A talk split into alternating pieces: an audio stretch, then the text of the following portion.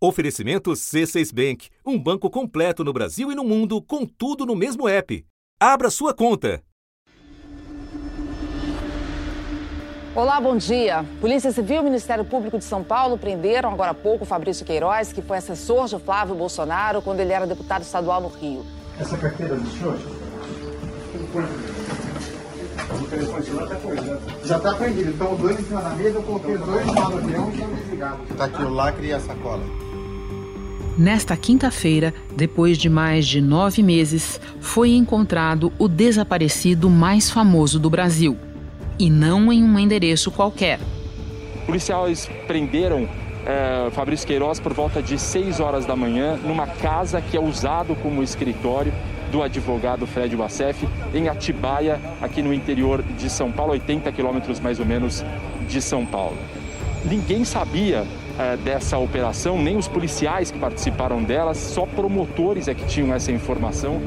Os mandados de prisão e de busca e apreensão foram expedidos pela Justiça do Rio. É um desdobramento da investigação sobre um suposto esquema de rachadinha. Começou essa investigação que levou à prisão de Fabrício Queiroz foi há cerca de 10 dias depois que investigadores do Rio apreenderam um telefone celular que indicava que ele estaria nesse imóvel em Atibaia. Segundo os investigadores, no período de monitoramento, nesses 10 dias em que a casa foi monitorada, o ACEF visitou esse imóvel. Frederic Wassef é advogado e solucionador geral de problemas da família Bolsonaro. Em setembro do ano passado, a repórter Andréa Sadi perguntou a ele o paradeiro de Fabrício Queiroz. Então vamos lá, é importante lembrarmos que não existe a frase o, o sumiço de Fabrício Queiroz. Não, mas ele não aparece. Mas não, não, isso não corresponde à verdade real. Fabrício Mas onde ele está? Fabrício, eu não sei, não sou advogado dele. Mas no meio do caminho tinha um caseiro. Agora há pouco, o delegado responsável aqui pela prisão em São Paulo disse que um caseiro que eh, trabalhava nessa casa onde Fabrício Queiroz estava escondido disse que ele vivia ali há cerca de um ano. Agora, Queiroz está preso preventivamente no complexo de Bangu, no Rio de Janeiro. Voltando no tempo. Movimentações financeiras para lá de atípicas de Queiroz embasaram a investigação do Ministério Público Estadual, que já chegou ao filho mais velho do presidente. Segundo o MP, cerca de 2 milhões e 300 mil foram movimentados no esquema de rachadinha, em que funcionários do então deputado Flávio Bolsonaro devolviam parte do salário que recebiam na Assembleia Legislativa do Rio. O dinheiro, segundo a investigação, era lavado com aplicação em uma loja de chocolates no Rio, da qual o senador é sócio, e em imóveis. Para os promotores, Flávio Bolsonaro é o chefe de uma organização criminosa que atuou no gabinete dele entre 2007 e 2018. Da redação do G1, eu sou Renata Loprete e o assunto hoje é a prisão de Fabrício Queiroz porque ela complica bastante a situação do clã Bolsonaro e o que esperar da reação do presidente. Neste episódio, eu recebo no estúdio Natuza Neri, comentarista de política da Globo News. Antes, converso com Arthur Guimarães, jornalista da TV Globo no Rio, que acompanha o caso Queiroz desde o início. Sexta-feira, 19 de junho. Arthur, a Justiça aceitou o pedido do Ministério Público do Rio, que depois de muito tempo considera ter reunido os indícios necessários para a prisão de Fabrício Queiroz. Pode nos explicar quais são esses indícios? Teriam indícios de que ele continua cometendo crime. Ele estava né, se negando a, a prestar esclarecimentos é, faltou em vários depoimentos e estaria se escondendo, né, se esquivando com a possibilidade de fugir e há indício de que ele estava manipulando provas, né? Sobre esse último indício, o que eu apurei é que ele vinha fazendo uma pressão entre outros ex-assessores do gabinete do Flávio e também de um funcionário do, do RH da Assembleia Legislativa do Rio, é, que inclusive é o Matheus, é, e que esse Matheus ele teria é, registros é, que seriam possíveis você concluir que havia um sistema de contratação de fantasmas no gabinete do Flávio. E o, e o Queiroz estaria tentando acessar essa pessoa, esse Mateus, estaria fazendo uma pressão. Então, diante desses elementos todos, é, que, eles, que, o, que o MP estadual aqui do Rio pediu a prisão para a Justiça. A decisão do juiz Flávio Itabaiana afirma que Queiroz, mesmo escondido em Atibaia, ainda tinha influência sobre milicianos no Rio de Janeiro e influência política para pleitear nomeações em cargos comissionados, chegando ao ponto de ter sido comparado pela esposa a um bandido preso dando ordens fora da cadeia. Segundo o juiz, isso demonstra que ele poderia ameaçar testemunhas e outros investigados e ser um obstáculo para a apuração dos fatos. E eu estou pensando aqui, enquanto você nos explica, sobre essa questão de que Queiroz estava se escondendo. É, há essa informação, né? Nós, a Globo News mostrou numa entrevista é, em meados do ano passado o advogado de Flávio Bolsonaro dizendo que não sabia do paradeiro de Fabrício Queiroz. E agora nós sabemos pela investigação que tudo indica que ele estava nessa casa de atividade Atibaia havia cerca de um ano. Confere, Arthur? Exatamente. Então, na verdade, esse também é um grande indício, porque a grande dificuldade dessa investigação sempre foi ligar o esquema da rachadinha, que de certa forma está comprovada pelas. O esquema está comprovado pelas transferências bancárias com o titular do gabinete, que era o Flávio Bolsonaro. Em três anos, o ex-assessor teria movimentado 7 milhões de reais, segundo o COAF. Queiroz e Flávio Bolsonaro não compareceram ao Ministério Público nas datas marcadas para prestar esclarecimentos sobre o caso. O Ministério Público do Rio investiga a prática de rachadinha, que significa embolsar parte dos salários dos assessores. Nesse caso, é o advogado da família Bolsonaro que está protegendo né, o, o, o, Queiroz. Falando dessa ligação que você menciona, nesta semana o Ministério Público Federal se manifestou pela primeira vez sobre as suspeitas de que Flávio Bolsonaro tenha lavado dinheiro comprando imóveis. É a primeira vez que o Ministério Público Federal se manifesta claramente sobre as suspeitas de que Flávio Bolsonaro cometeu crimes em operações imobiliárias. O procurador Sérgio Pinel entendeu ter encontrado fortes indícios da prática de crime de lavagem de dinheiro. Por não se tratar de crime federal, o caso será remetido ao Ministério Público do Estado, que já vem investigando Flávio Bolsonaro. Como é que essa suspeita se relaciona com a apuração do Ministério Público do Rio a respeito da rachadinha no gabinete? Qual que é a, a grande suspeita, né? Que o Flávio, ele comprava imóveis subavaliados, ou seja, na hora de comprar, ele chegaria para esse dono do imóvel e combinaria: olha, vamos botar na escritura, nos documentos no cartório, um valor abaixo do mercado, eu te pago por dentro esse valor e por fora eu te pago para complementar o valor real de mercado desse imóvel. Com isso, Flávio passa a ter o quê? Um imóvel valioso nas mãos, sendo que ele só pagou oficialmente uma parte, a outra extraoficialmente teria sido com dinheiro da rachadinha. E depois o Flávio revende esse imóvel. Quando ele revende, ele já esquentou esse dinheiro da rachadinha. Então, é, é essa que é o, o, o esquema, esse é o esquema investigado.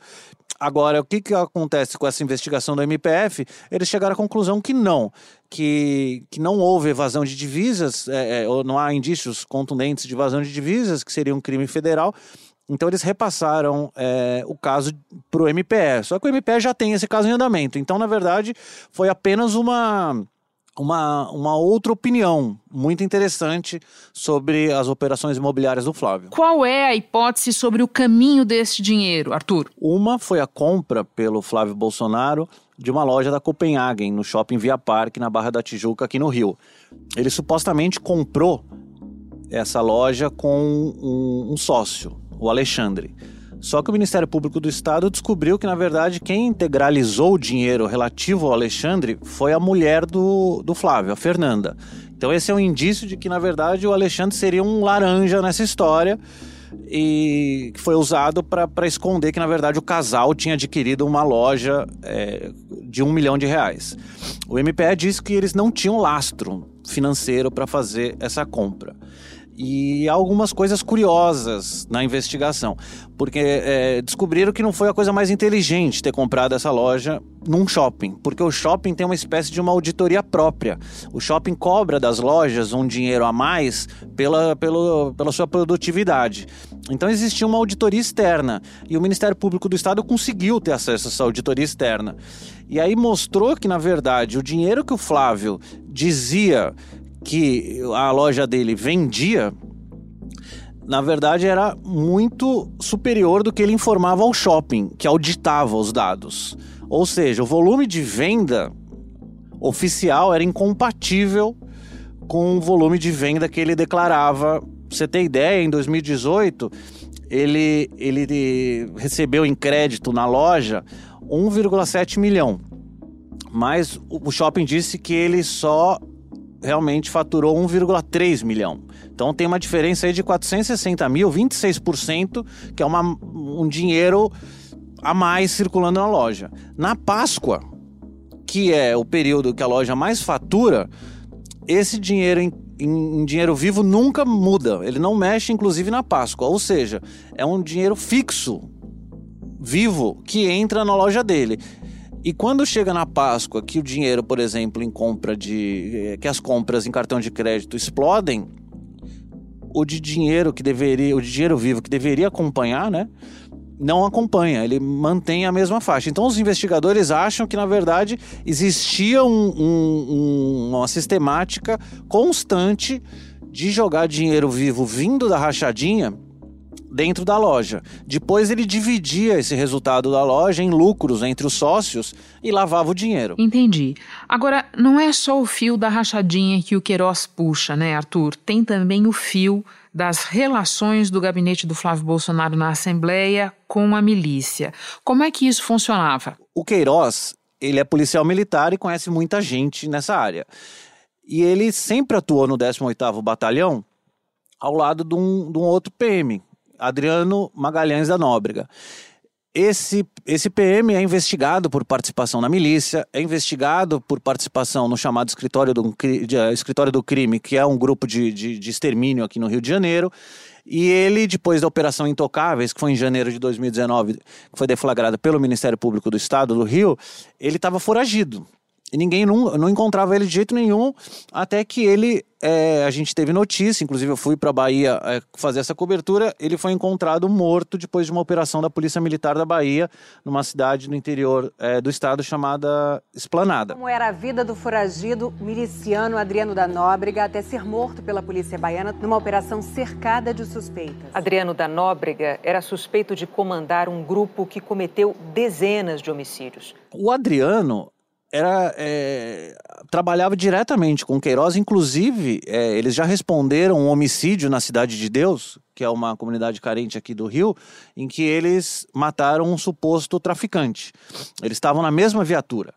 Bom, depois que o Queiroz assumiu o gabinete do Flávio, e segundo o Ministério Público do Estado, o papel dele era encontrar pessoas para serem servidores, é, assessores, muitos atuando como fantasmas, para repassar parte desse salário para um caixinha do gabinete, o Queiroz convidou a mulher do Adriano e a mãe do Adriano para trabalhar lá. Em 2016, a mãe dele, Raimunda Magalhães, foi nomeada assessora de Flávio Bolsonaro. A mãe de Adriano e a ex-mulher dele receberam um milhão de reais em salários, mas não apareciam para trabalhar.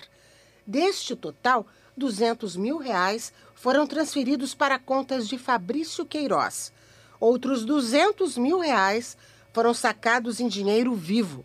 Os promotores acreditam que essa quantia foi repassada em mãos para o esquema. Mas ao contratar tanto a, a esposa do Adriano como a mãe do Adriano para trabalhar no gabinete, essa relação da milícia com o gabinete do Flávio Bolsonaro ficou é, em evidência. Os investigados estão Daniele Nóbrega e Raimunda Magalhães, irmã e mãe do ex-PM Adriano Magalhães da Nóbrega. O Ministério Público do Rio aponta Adriano como o homem forte do escritório do crime, organização de milicianos que impõe medo à zona oeste do Rio e a suspeita de envolvimento no assassinato da vereadora Marielle Franco. Essa operação de hoje teve uma primeira fase em dezembro do ano passado. é, nos documentos que eu obtive daquela operação, que também investigavam a rachadinha no gabinete do Flávio, você encontra vários diálogos que foram encontrados nos celulares apreendidos com os familiares do Adriano nessa operação Intocáveis, que era contra a milícia. E lá fica muito claro que o Adriano, em algum momento, ele era o destinatário final também de uma parte da rachadinha. Ele, em um dado momento, ele fala assim: abre aspas, é, contava com o que vinha do seu.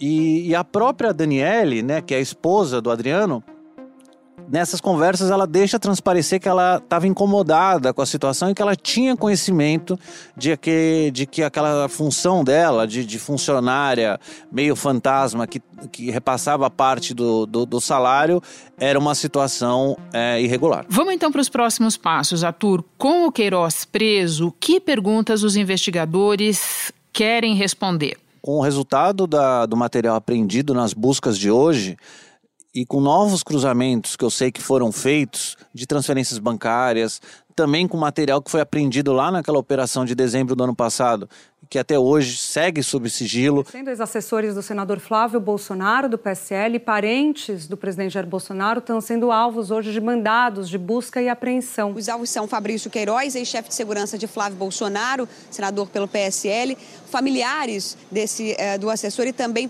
parentes de Ana Cristina Siqueira Vale, ex-mulher do presidente Jair Bolsonaro. Todos esses mandados eles foram pedidos durante a investigação sobre lavagem de dinheiro e peculato, ah, quando o senador Flávio Bolsonaro ainda era deputado estadual aqui pela Alerj. Pela... O Ministério Público do Estado está reunindo elementos, está né, tá, tá, tá cercando o, o, o o titular do gabinete, que é o Flávio Bolsonaro. E muito em breve, não sei quando, mas o próximo passo seria o oferecimento de uma denúncia. E tem ainda o fio solto da Márcia Ferreira Guiar, mulher de Fabrício Queiroz, que está foragida. Como é que fica a situação dela? Ela é, sempre se apresentou como cabeleireira, e ela foi contratada, o Queiroz foi contratado em 2007 pelo gabinete do Flávio e ela foi contratada em 2008.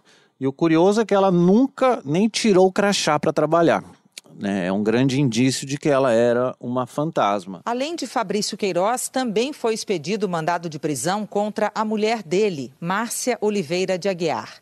Aqui no Rio, agentes do MP foram a vários endereços ligados a Márcia, mas ela não foi encontrada e é considerada foragida.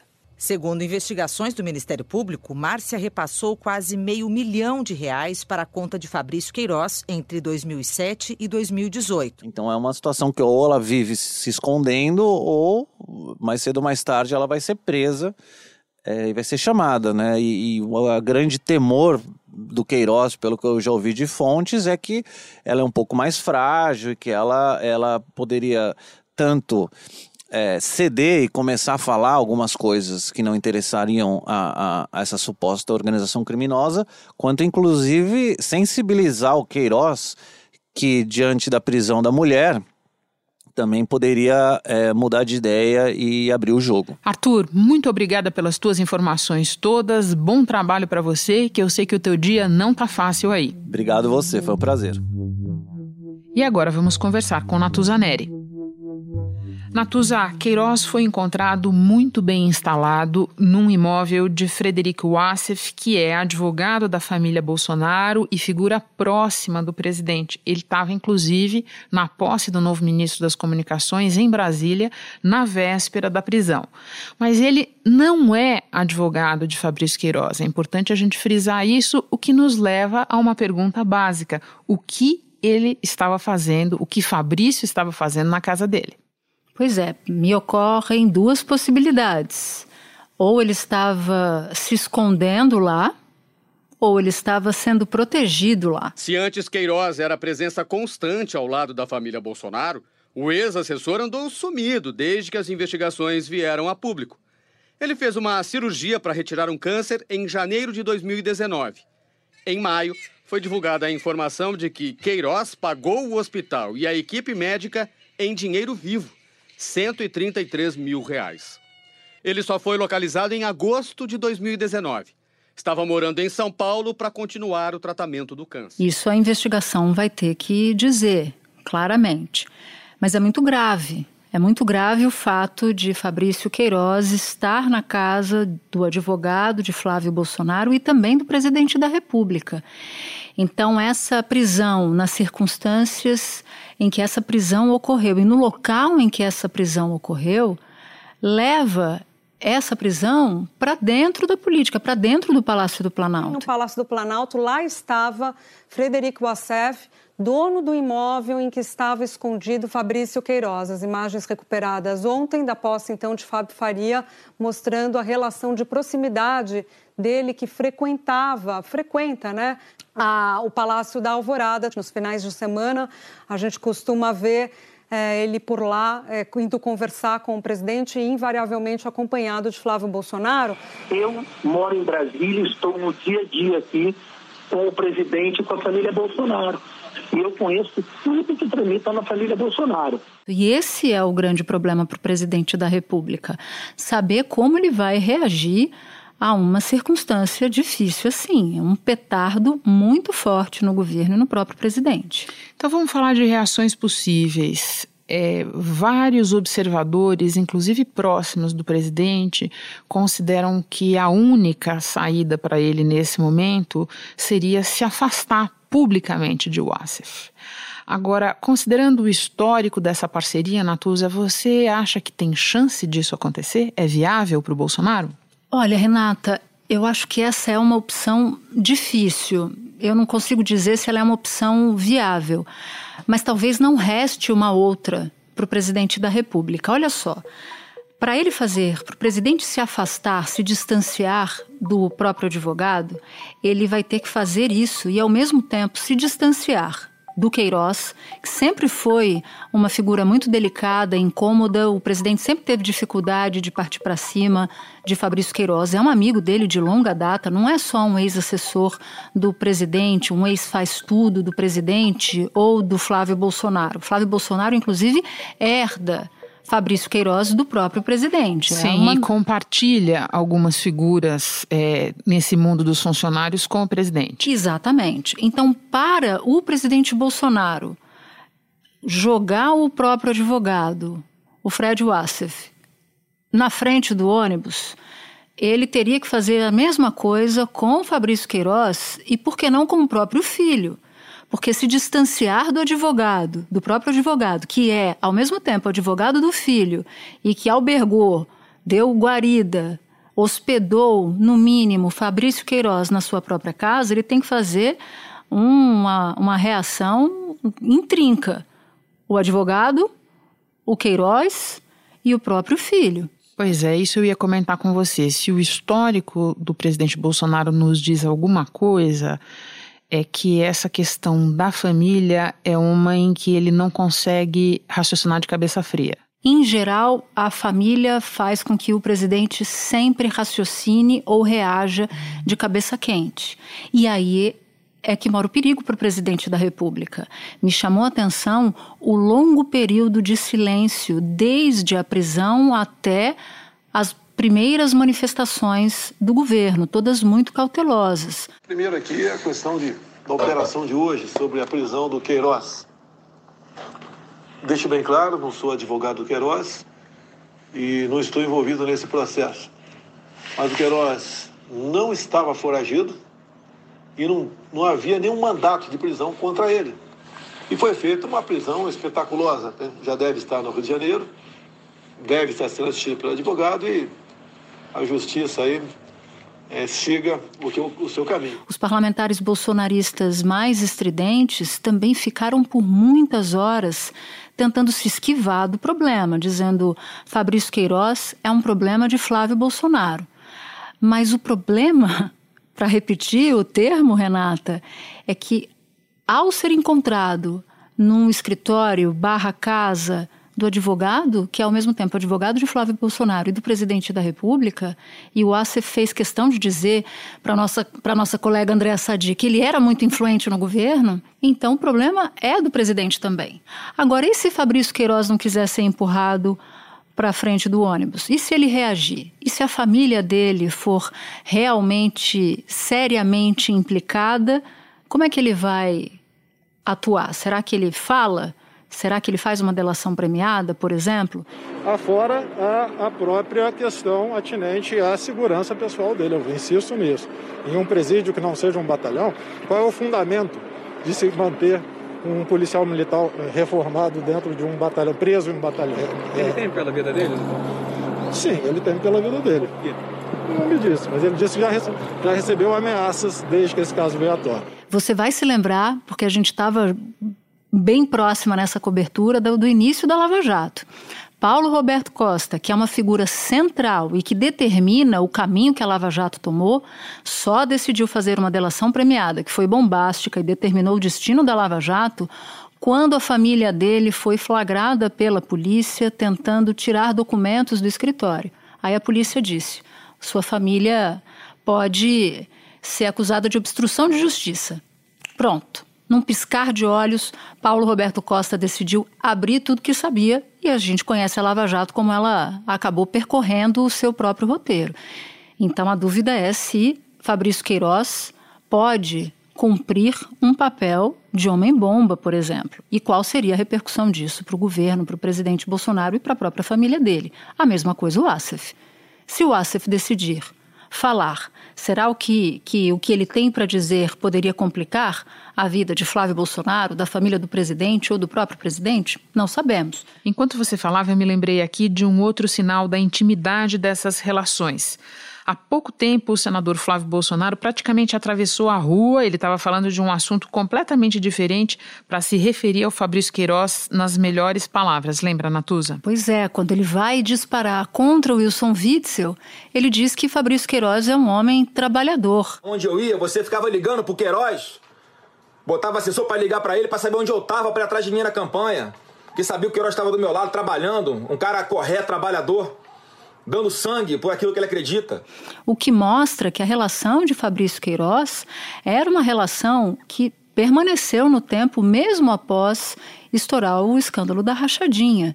A gente via essa dificuldade, muita dificuldade de se distanciar de Fabrício Queiroz. Quando se fazia, ou quando Flávio Bolsonaro dizia que se ele fez algo de errado é na conta e no risco do próprio Queiroz, ainda assim, eles nunca abandonaram retoricamente o Queiroz. Queiroz nunca foi uma figura atacada pelo bolsonarismo. Natuza, você falava é, há pouco da diferença na reação do presidente nesta quinta-feira na comparação com outras reações recentes dele. Falou mesmo de apoiadores, de parlamentares bolsonaristas. E nós tivemos exemplos dessas reações muito diferentes nos últimos dias, inclusive, Natuza, porque a prisão de Queiroz coroa uma semana, encerra uma semana, se bem que a gente só pode falar que a semana acabou quando ela terminar mesmo. Olha, a semana começa difícil para o presidente da República quando alvos daquele inquérito de manifestações contra a Constituição acordaram com a Polícia Federal às suas portas. O presidente está no meio de uma fricção institucional com o Supremo Tribunal Federal, ele culpa o Supremo Tribunal Federal pelo que ele está passando no inquérito das fake news, na determinação suspensão da nomeação do diretor-geral da Polícia Federal, enfim, ele voltou a artilharia contra o Supremo Tribunal Federal. Aí nós vimos a queda do ministro da Educação, que acontece exatamente no mesmo dia que a prisão de Fabrício Queiroz. Eu estou saindo do MEC e eu vou começar a transição agora e nos próximos dias eu passo o bastão para o ministro que vai ficar no meu lugar, interino definitivo. Nesse momento, eu não quero discutir os motivos da minha saída, não cabe. Uma decisão do Supremo Tribunal Federal que também acontece no mesmo dia, determinando que o inquérito das fake news tem que seguir adiante. Por 10 votos a 1, o Supremo Tribunal Federal decidiu pela validade do inquérito das fake news. O único voto contrário foi do ministro Marco Aurélio Melo. Então, se você pegar todos os sinais para o presidente, foram todos eles muito ruins. Ainda que no caso do ministro Weintraub, ele possa ter usado a saída do ministro como uma espécie de tática diversionista. Vou usar aqui o ministro que vai chamar atenção e vou tentar ver se a história do Queiroz é minimamente ofuscada. Não deu certo. Vou colocar mais pequenos ingredientes complementando o que você diz aqui. Não só o inquérito das fake news vai continuar, mas ele vai ter compartilhamento de, de provas com aquelas ações que estão correndo no Tribunal Superior Eleitoral. Temos também o Tribunal de Contas da União, que resolveu, veja só, fazer um levantamento de quantos militares, afinal, estão instalados no governo Bolsonaro. Tudo isso na mesma semana. E daí, Natuza, eu volto para te perguntar um pouco mais sobre o caso do Weintraub, porque eu acho que esse a gente pode explorar um pouco mais. De fato, é, a, con a condição já estava dada, muita gente achou que poderia acontecer na quarta-feira à noite, ficou para a quinta de manhã, acabou eclipsado é, pela prisão do Queiroz, mas o presidente já tinha um objetivo antes da prisão, que você estava começando a nos explicar. Quer dizer, ele não queria, para começo de conversa, ele não queria é, se livrar do Weintraub. Longe disso. É bom a gente deixar claro que Weintraub não sai do governo por ter sido talvez o pior ministro da educação da história do Brasil. Está saindo por outros motivos. Eu queria que você começasse nos contando um pouco, analisando um pouco a linguagem corporal do presidente nessa demissão do Weintraub. Nossa, Renata, foi muito curioso. Primeiro que a gente já está nessa lida há muito tempo, né? Eu não me lembro de um caso em que o ministro saído fosse aquele que anunciou a sua saída. Em geral, quando o ministro pede para sair, vem ali uma nota fria do presidente da República, da presidência da República, dizendo: olha, agradeço aos trabalhos prestados do ministro tal, mas ele sai a pedidos. Não. No caso do Weintraub foi o seguinte: o presidente gravou um vídeo do lado do Weintraub, ou seja, o dono da bola era o Weintraub. Ele anuncia a sua própria saída, ele fala qual vai ser o destino dele, que é o Banco Mundial, e o presidente com os braços para baixo, com as mãos presas ali uma à outra e olhando para o infinito. E Só Weintraub, soltou a mão para o bracinho. Porque Weintraub pediu. Presidente, posso fazer o pedido? O bracinho? um pouquinho do senhor, presidente. Mas foi uma cena em que o presidente da República estava, assim, nitidamente incomodado por estar ali. E por quê? Por que, que Weintraub definitivamente cai? Será que é porque ele passou a ser alvo de uma fritura da ala militar, do centrão, da turma toda? Não, isso não é novo. Será que ele caiu porque ele disse que os ministros do Supremo eram bandidos e precisavam ser presos? Na fatídica reunião do dia 22 de abril? Claro que não, porque senão o presidente teria demitido Weintraub naquele momento. Será então que Weintraub caiu porque foi a manifestação no sábado, justamente num acampamento de integrantes extremistas que estão na mira do Supremo Tribunal Federal? Não, porque senão o presidente tinha determinado a demissão sumária dele no fim de semana.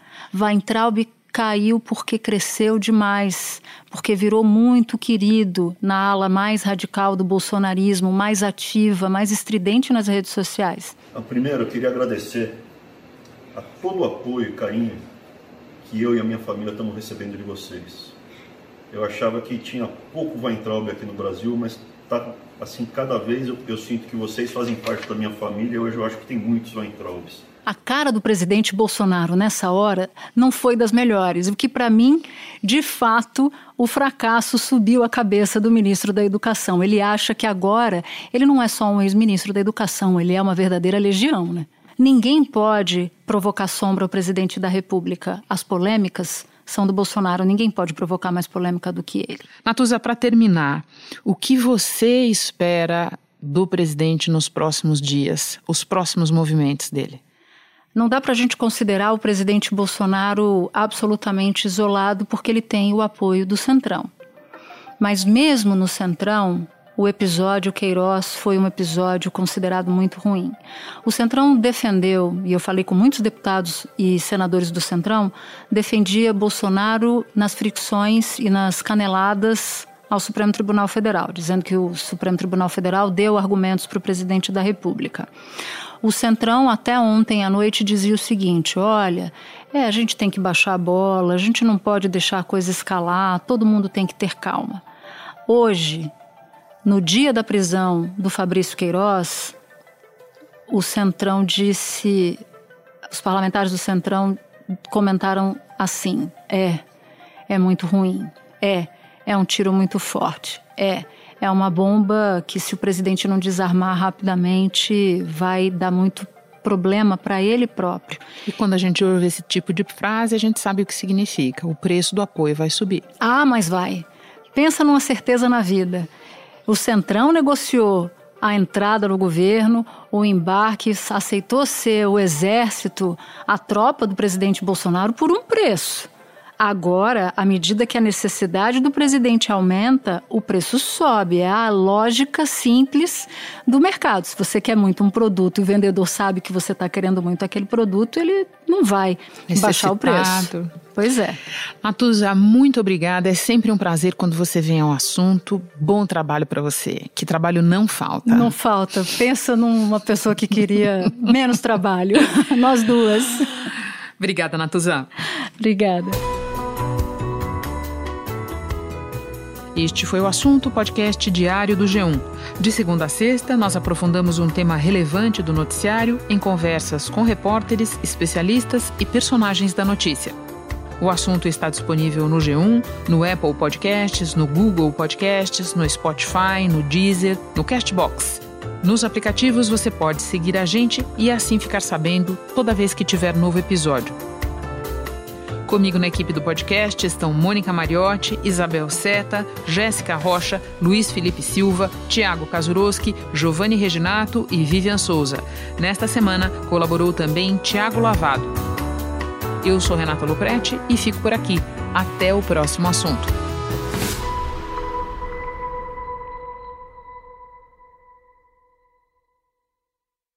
Você no topo da experiência financeira que um banco pode oferecer.